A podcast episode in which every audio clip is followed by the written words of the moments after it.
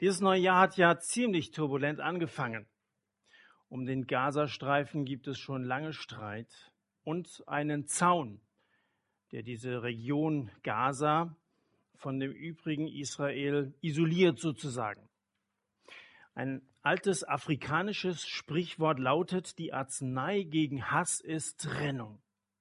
Am besten gehst du anderen einfach aus dem Weg und sagst, lass mich in Frieden und du kannst sowas gegen Ablehnung tun. Vor viereinhalbtausend Jahren hatten elf Brüder in Palästina eine ganz ähnliche Idee und sie haben sich an diese Arznei, die der Trennung, ganz schön verschluckt. Wir fangen in diesem Jahr an mit einer ganz neuen Geschichte aus 1. Äh, Mose und zwar aus dem 37. Kapitel es ist die Geschichte eines jungen Mannes namens Josef. Und ich werde euch nicht diese ganze Geschichte vorlesen, sondern erstmal so die ersten vier Verse und möchte dann so ein bisschen durch diese Geschichte durcherzählen. Aber wer eine Bibel dabei hat, lasst uns aufschlagen und schaut immer wieder mal rein. Überzeugt euch, dass das, was ich euch erzähle, auch stimmt. Ich setze mal im zweiten Vers ein, 1. Mose 37, Vers 2. Dies ist die Geschichte Jakobs, das ist der Vater von Josef. Josef, 17 Jahre alt, war als Hirte mit seinen Brüdern bei den Schafen, als er noch ein Junge war. Wer ist hier 17? Genau. Das sind alles Mädchen, die hier 17 sind. Keine Jungs, die hier 17 sind. Die Jungs, die 17 sind, mal kurz aufstehen, bitte. Nachdem wir vorhin schon mal so ein paar Freizeitteilnehmer gesehen haben. Jawohl. So stellt euch den Josef vor, gell? In dem Alter war der. Und es steht hier, er war 17 als er noch ein Junge war. Okay. Gut, weiter geht's. Mit den Söhnen Bilhas und den Söhnen Silpas, der Frau seines Vaters. Und Josef hinterbrachte ihrem Vater die üble Nachrede über sie. Und Israel, so hat man den Jakob auch genannt, liebte Josef mehr als alle seine Söhne, weil er der Sohn seines Alters war und er machte ihm einen bunten Leibrock oder ein Gewand oder einen besonders schicken Mantel. Als aber seine Brüder sahen, dass ihr Vater ihn mehr liebte als alle seine Brüder, da hassten sie ihn und sie konnten ihn nicht mehr grüßen. In Vers 5 heißt es, da hassten sie ihn noch mehr. In Vers 8 heißt es, da hassten sie ihn noch mehr. Und in Vers 11 heißt es, und seine Brüder waren eifersüchtig auf ihn. Das war es also. Josef also ein Teenager, er war von Geschlecht männlich, so wie Olli. Er war 17, wie manche von euch.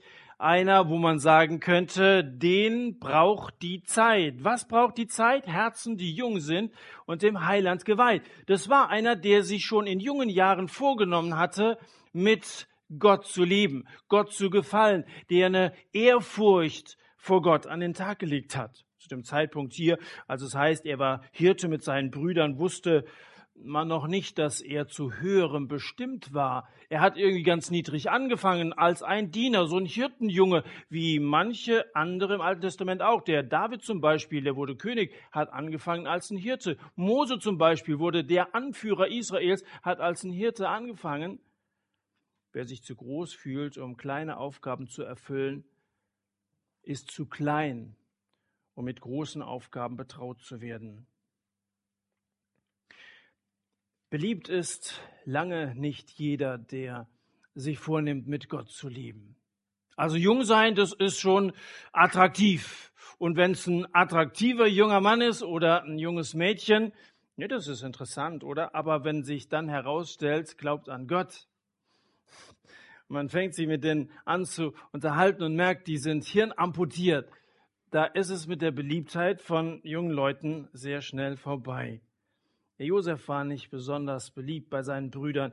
Die können ihn nicht grüßen, haben wir gelesen. Die können ihn nicht gebrauchen. Die können den nicht leiden. Die grüßen ihn nicht, weil sie fürchten, dass, wenn sie ihn grüßen, ihnen dabei das Kotzen kommt. Sie brauchen ihn nicht, weil sie schon zu elf sind und Fußball spielen geht auch so. Und sie wollten ihn auch nicht, weil sie eifersüchtig sind. Nicht, dass Josef besonders boshaft seinen Brüdern gegenüber aufgetreten wäre, sondern ganz im Gegenteil, weil er ihre Bosheit nicht mitmachen will. Und weil er ihrem Vater davon erzählt. Das eine alte Petze gewesen. Alles, was die so untereinander besprochen haben, das ging auf direktem Wege zum Papa Jakob. Und er hat das alles brühwarm von Josef erfahren. Du würdest vielleicht sagen, Petzen ist nicht schön. Aber es ist ja nicht die Anwesenheit von Josef, die die Probleme in der Familie zu Hause schafft, sondern es ist so, dass Josef diese Probleme allenfalls enthüllt. Und deswegen wollen sie den aus dem Weg räumen. So einen können wir nicht gebrauchen. Also, den wollen wir nicht bei uns haben und am besten ganz loswerden. Genauso war es übrigens später bei Jesus auch. Der war bei seinen Zeitgenossen verhasst. Nicht, weil der ein schlechter Mensch gewesen wäre, das haben die Leute doch mitgekriegt, dass er sich um die Armen gekümmert hat, dass er ein durchaus sehr humaner Typ war, sondern es lag daran, dass er diese ganze Heuchelei, diese Verlogenheit und diese Ungerechtigkeit, Lieblosigkeit der damaligen Zeit und auch der religiösen Führer nicht mitgemacht hat. Deswegen beschlossen sie, diesen Jesus aus dem Weg zu räumen. Jesus war nicht tragbar, weil er zu ehrlich war, weil es einer war, der die Wahrheit gesagt hat und die können bis heute viele nicht vertragen. So ist das. Solange du jeden Blödsinn mitmachst, giltst du als ein echter Kumpel. Da bist du dabei. Da lässt man sich so mittreiben und man ist einer von vielen und gerne gesehen. Solange du deine Kirchensteuer zahlst und deine Klappe hältst, hat keiner was gegen dich. Aber wenn du auf einmal beschließt, konsequent mit Jesus zu leben, nach Gottes Wort zu handeln, dann musst du damit rechnen, dass es mit deiner Beliebtheit bergab geht. Lest mal mit mir 1. Petrus Kapitel 4. In Vers 4 schreibt Petrus, 1. Petrus 4, Vers 4, Jetzt wundern sich die anderen, dass ihr bei ihrem zügellosen Treiben nicht mehr mitmacht und sie beschimpfen euch deswegen. Das sind Leute, die vorher gut Freund mit euch waren und jetzt merken sie plötzlich, ihr lauft nicht mehr mit ihnen, sondern mit einem anderen, mit diesem Jesus. Da fangen sie an, über euch herzuziehen. Sie beschimpfen euch. Aber so heißt es weiter, sie werden sich verantworten müssen dafür. Halbe Christen, die alles mitmachen, die lässt sich die Welt gerne gefallen. Die sind harmlos, die stören nicht, die fürchtet keiner, vor denen hat allerdings auch keiner Respekt. Aber sobald du deine ganze Sache mit Gott machst, ihm dein Leben ganz gibst, ihm ganz gehorchst, ganz nach der Bibel lebst, dann fällst du auf und die Leute fragen dich, was fällt dir ein? Wie bist denn du drauf? Aber ich will euch was sagen, in Wirklichkeit steckt Neid dahinter. In den meisten Fällen steckt Neid dahinter. Das würden die so nicht ausdrücken aber es ist so. Wenn du dich von deinem himmlischen Vater geliebt weißt und für dich die Verheißungen Gottes gelten, dann bist du beneidenswert. Sieh's bitte mal von der Seite. Das heißt, dass die Brüder ihn eifersüchtig angesehen haben, dass sie ihn beneidet haben mit anderen Worten. Eifersucht und Neid, das sind, ist so ein Geschwisterpaar, das gehört ganz eng zusammen.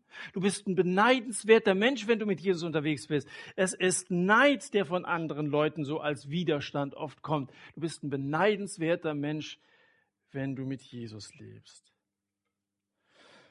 Aber nochmal, viele Christen sind scharf drauf, von aller Welt als guter Kumpel anerkannt zu werden. Die passen sich so gut an, die reden, die schreiben, die tun dasselbe wie alle anderen, dass man die von einem Ungläubigen schon gar nicht mehr unterscheiden kann. Und dann sind sie auch noch stolz darauf.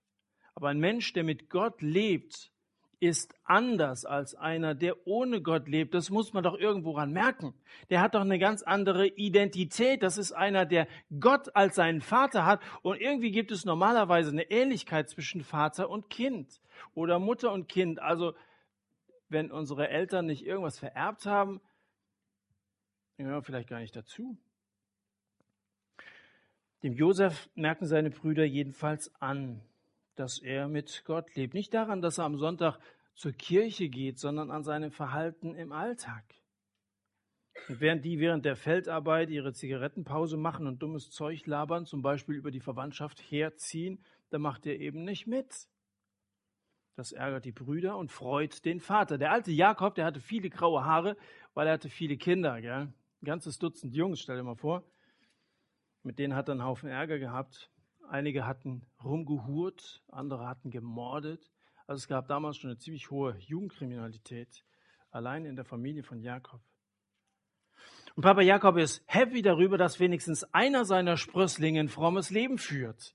Man kann verstehen, dass er den Josef besonders geliebt hat. Nicht nur, weil er der Sohn seines Alters war, sondern einer, der ein gutes Leben führte, ein netter junger Mann war. Aber es war natürlich falsch, dass er ihn deshalb besonders bevorzugt. Wenn Eltern ein Lieblingskind haben und das besonders behandeln anderen gegenüber, dann gibt es immer Stress. Und auf die Palme bringt die Brüder, dass Jakob seinem Liebling Josef aus lauter Affenliebe eines Tages einen totschicken und farbenfrohen Zweireiher schneidern lässt. Ihr eigenes Zeug war aus dem Discounter und der läuft plötzlich da wie so ein bunter Papagei herum. Da fällt er plötzlich rein äußerlich auf als der Lieblingssohn seines Vaters. Als sie diesen schrillen Mantel sehen, wird es ihnen zu bunt. Tagelang gönnen sie diesem Vatersöhnchen kein gutes Wort. Sie grüßen ihn nicht.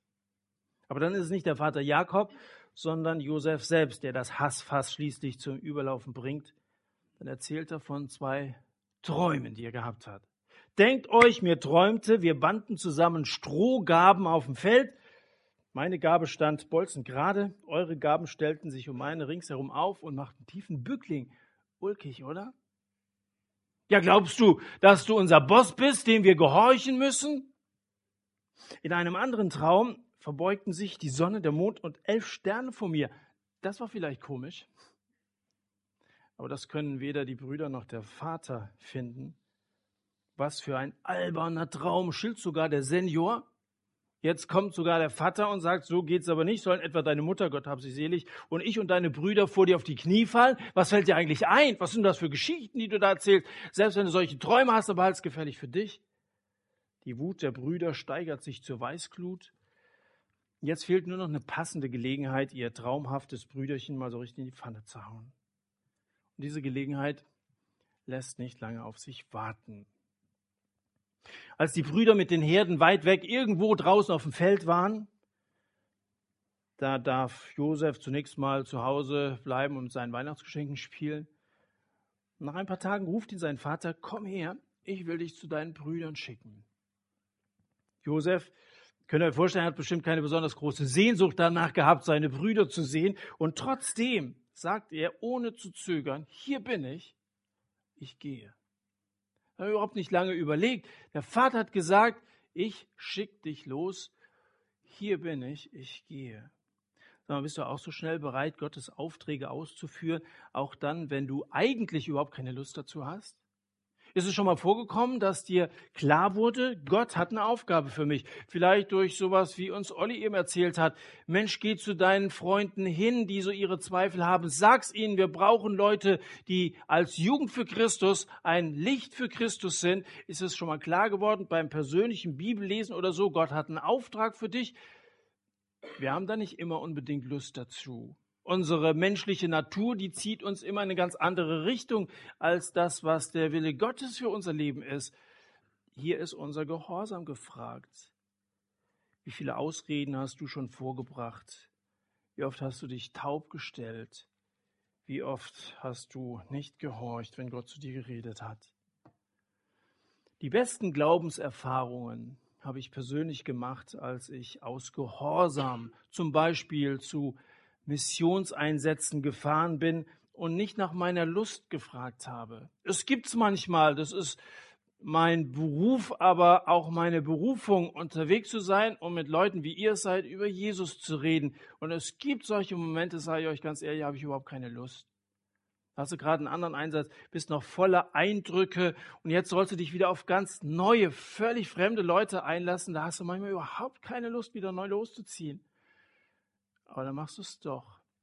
Weil du einmal Jesus versprochen hast, ich will dir dienen. Und es ist die sinnvollste Sache, die ich mir vorstellen kann, mit meinem Leben zu machen. Und dann wirst du so reich mit Segen überschüttet und beschenkt, weil du gehorsam warst. Und wahrscheinlich habe ich noch viel mehr in meinem Leben verpasst, das sage ich euch genauso ehrlich, weil ich meiner Bequemlichkeit nachgegeben habe. Manchmal ganz gut, dass man dafür bezahlt wird und losgehen muss. Ja, bleibt mir manchmal gar nichts anderes übrig. Aber ich glaube, dass ich in meinem privaten, in meinen privaten Möglichkeiten vieles verpasst habe, weil ich bequem war. Ich bin, bin erstaunt darüber, dass es sehr viele Parallelen zwischen Josef und Jesus gibt. Das wird euch so im Laufe des heutigen und auch der nächsten Abende, wo wir mit, jo, mit Josef beschäftigt sind, auffallen.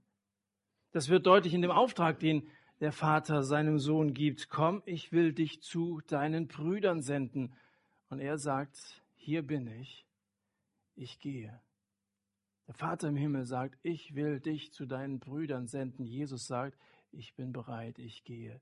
Jesus hat nicht auf seine Bequemlichkeit, auf seinen eigenen Vorteil gepocht, sondern er war gehorsam und ging los. Und als Ruben, Simeon, Judah die anderen entdecken, wie Josef auf sie zumarschiert kommt, da johlen sie gleich los, da kommt er ja, unser Träumer. Ah, der Kleine kommt. Schaut mal, der, haben ihn schon von der war ja nicht zu übersehen mit seinem schrillen Mantel, ja. Der war weder zu verwechseln noch zu übersehen. Das muss er sein. Der will bestimmt wieder rumspionieren, der alte Petzer. Murmeln so untereinander, bevor er näher kommt. Und einer wagt es vorzuschlagen, wir schlagen den Schnüffler tot, werfen seinen Kadaver in die, in die Grube da drüben. Und unserem Alten erzählen wir, dass ein tollwütiger Fuchs ihn gebissen und aufgefressen hat. Oder irgendeine Geschichte, fällt uns schon was ein. Überlegt euch das mal, die wollen den wirklich töten, die wollen ihn wirklich um die Ecke bringen. Muss man sich vorstellen, das steht ja in keinem Verhältnis zu dem, was sie eigentlich gegen Josef hatten. Was hat denn der gemacht? Der ist ein anständiger junger Mann gewesen, der hat die Wahrheit gesagt. Wenn sie den mal so richtig einen reingehauen hätten, okay, das ist so der übliche Umgang zwischen Brüdern. Gell? Ich habe auch zwei Brüder. Da haut man dem anderen ein, die Fresse und das ist gut. Aber Hass macht maßlos. Hass macht blind. Und Hass, Hass ist ein Gewehr, das nach hinten losgeht. Weißt du, wenn du lange genug den Hass in deinem Herzen züchtest, dann bist du zu allem fähig, nur nicht mehr zu logischem Denken. Da bist du tatsächlich so fixiert auf diese Rachegedanken, dass du alles andere um dich herum vergisst wozu Menschen fähig sind, die hassen, kannst du im Nahen Osten sehen. Da kannst du dir diesen Krieg mal ein bisschen näher anschauen, wie Menschen mit Menschen umgehen, die einander hassen. Ohne Hass gäbe es diesen Krieg nicht. Wenn wir eine Welt ohne Krieg wollen, dann müssen wir als erstes aufhören zu hassen. Das ist ja nicht der einzige Konflikt, den wir im Moment global auf dieser Erde zu verzeichnen haben. Wenn Menschen nicht aufhören, ganz persönlich ihren Groll dem Nächsten gegenüber auszudrücken, rauszulassen, werden wir niemals auch global zwischen Völkern Frieden bekommen. Mit Hass bekommt die Welt keinen Frieden und mit Hass bekommst du ganz persönlich keinen Frieden in deinem Herzen.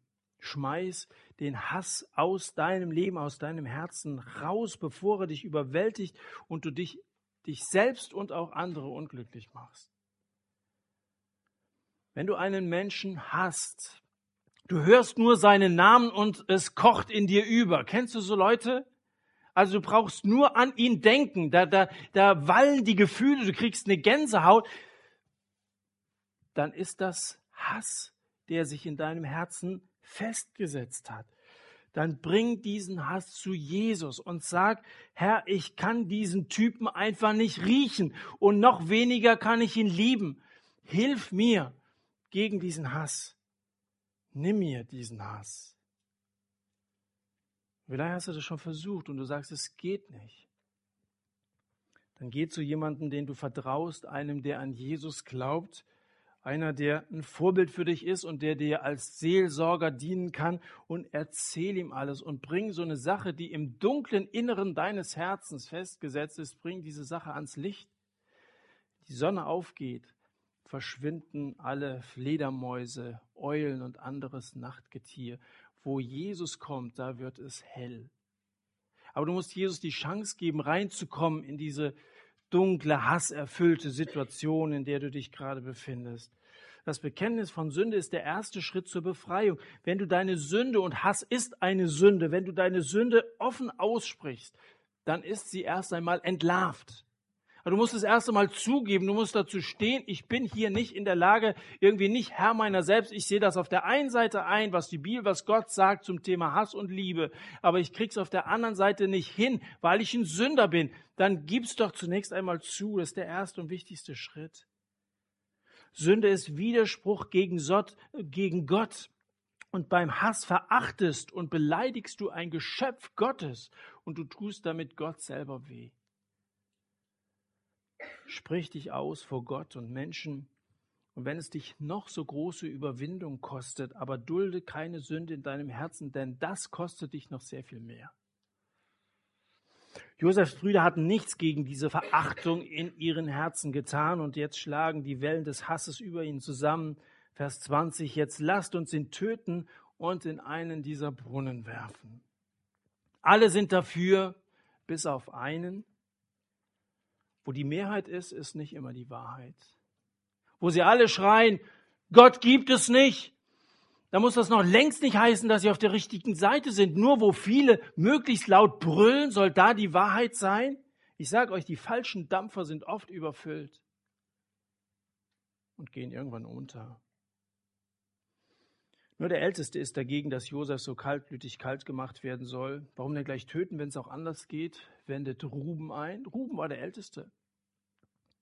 Und dieser Ruben ist eigentlich ein ziemlich skrupelloser Bursche gewesen. Er hat sogar schon mal mit seiner eigenen Stiefmutter geschlafen. Ihr könnt euch vorstellen, dass seither das Verhältnis zu seinem Vater einen unheilbaren Knacks bekommen hat.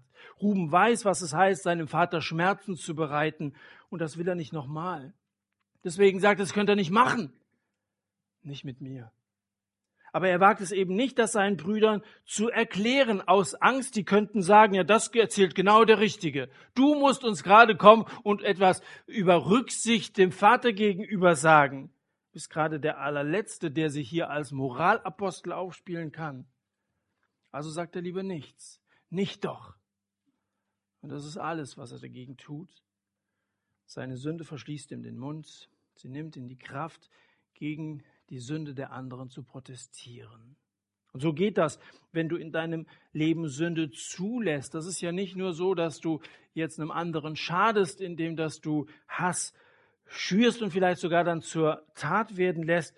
Es ist auch so, dass er, dass diese Sünde dir deine Unschuld nimmt und deine Freude nimmt und deine Kraft nimmt und letztendlich die Berechtigung nimmt, dich gegen das Unrecht zu wehren, andere von Sünde abzuhalten, also was Gutes, was Positives zu bewirken. Die anderen wissen von Rubens Vergehen und haben ihn damit in der Hand, versteht ihr? Und was willst du, was willst du anderen erzählen, wenn du ganz offensichtlich mit deinem Leben selber nicht klarkommst? Deswegen ist es so wichtig, dass Jesus euch heilt, dass hier wirklich eine Jugend für Christus sitzt, die, erstmal ihre Sünde bei Jesus losgeworden ist, aufatmen kann und jetzt mit strahlenden Gesichtern voller Überzeugung auf andere losgehen kann. Hey, ihr habt dir was zu sagen. Kannst frei werden, kannst rauskommen. Wir müssen nicht ständig nur schlecht über andere reden. Wir könnten doch mal versuchen, statt zu hassen, Liebe in diese Welt hineinzutragen, in unsere Schulklasse hineinzutragen, in unsere Nachbarschaft hineinzutragen. Was glaubt ihr, was das für Wellen werfen würde? Da macht nicht jeder mit. Da bist du nicht bei allen beliebt, aber du bist geliebt von Gott und du kannst Segen in diese Welt, in diesem neuen Jahr hinein transportieren. Jesus will dich heilen. Gib, gib ihm dein Leben, dann bist du, bist du frei. Du bist gerettet.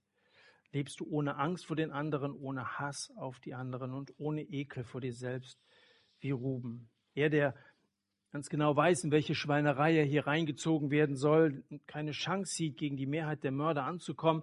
Er wagt ja wenigstens so einen zaghaften Versuch, seinen Bruder zu retten, indem er sagt, vergießt kein Blut, werft ihn in die Zisterne da drüben in der Steppe, aber vergreift euch nicht an ihm.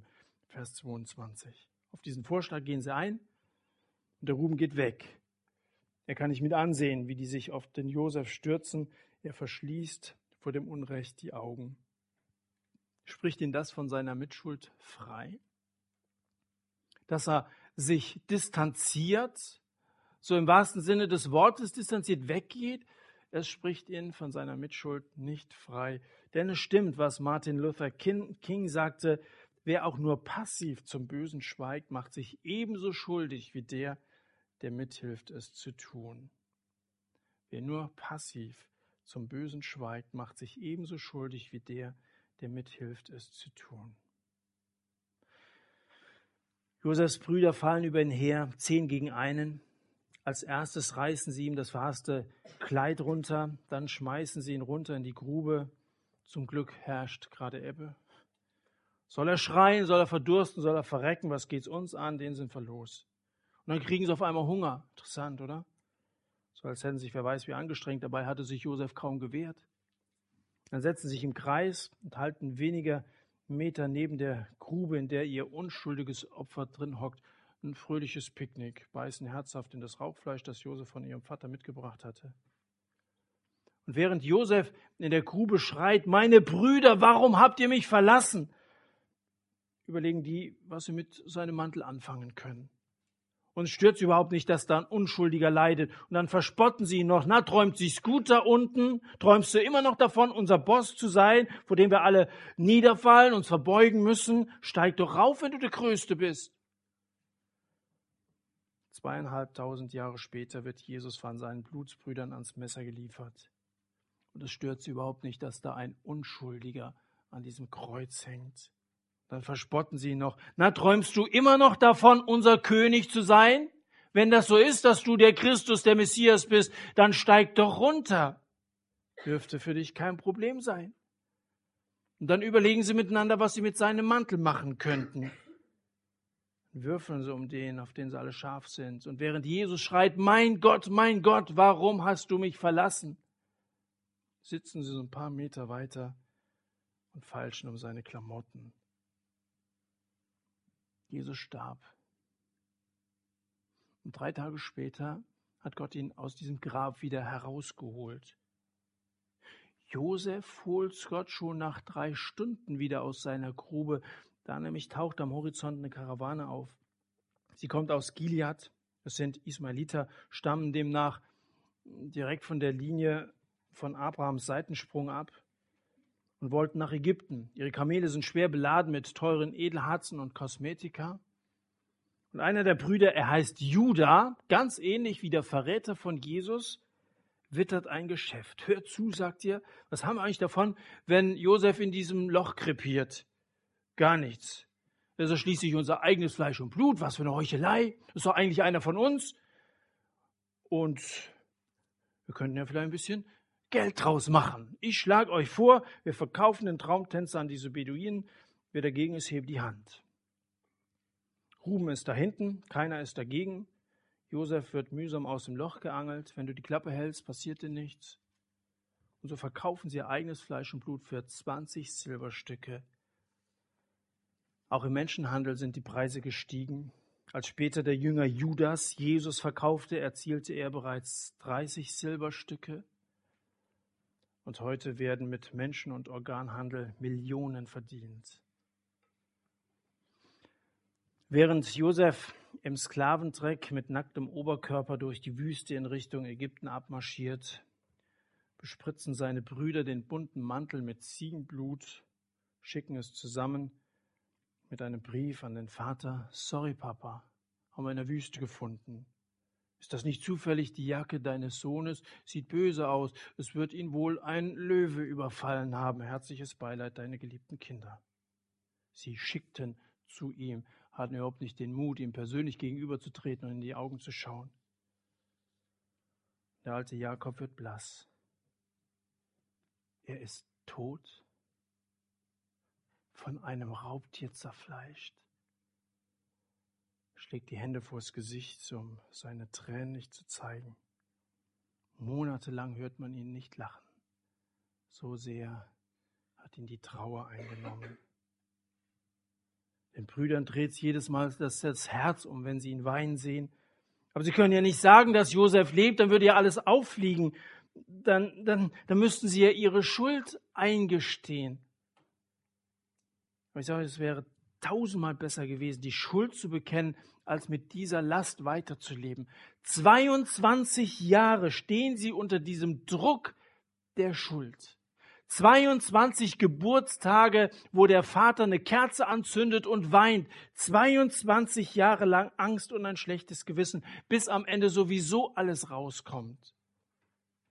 Hast du sowas in deinem Leben, das wie Blei auf deiner Seele liegt, dich fertig macht und dich noch in deinen Träumen quält, weil du so ein schlechtes Gewissen hast? Es ist falsch gewesen, was ich gemacht habe. Aber du schleppst es einfach Monat für Monat, Jahr für Jahr mit dir herum.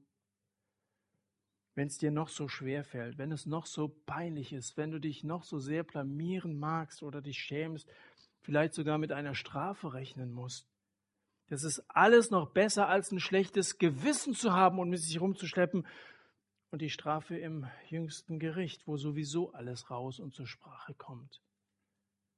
Ich rede jetzt mal nicht zu denen, die irgendwelche Kleinigkeiten mit sich herumschleppen, die auch vor Jesus bekannt und bereinigt werden müssen, sondern ich rede mal ganz bewusst an dieser Stelle zu Leuten, die so einen richtigen Brocken auf dem Buckel haben, die unter diesem Gewiss, unter dem Gewicht ihrer Schuld fast zusammenbrechen und nicht mehr können und sich zu keiner Aussprache trauen. Ich weiß, wie unheimlich schwer es ist, vor einem Menschen Dinge auszusprechen, wegen denen man sich zu Tode schämt. Im fröhlichen Kreis beim Frittenfressen die große Fresse haben, das kann jeder Feigling, aber Sünde zuzugeben, das kostet Mut. Das ist nicht so einfach. Aber ich kann euch sagen, es gehört zu den wunderbarsten Erfahrungen meines Lebens, wenn ich sehen konnte, wie aus einem unglücklichen Menschen ein befreiter Mensch wird, weil eine Last abgefallen ist. Wenn Gesicht sich verändert, von der Angst hin zur Freude, befreit zu sein, etwas auszustrahlen von der Heilung, die von Jesus ausgeht.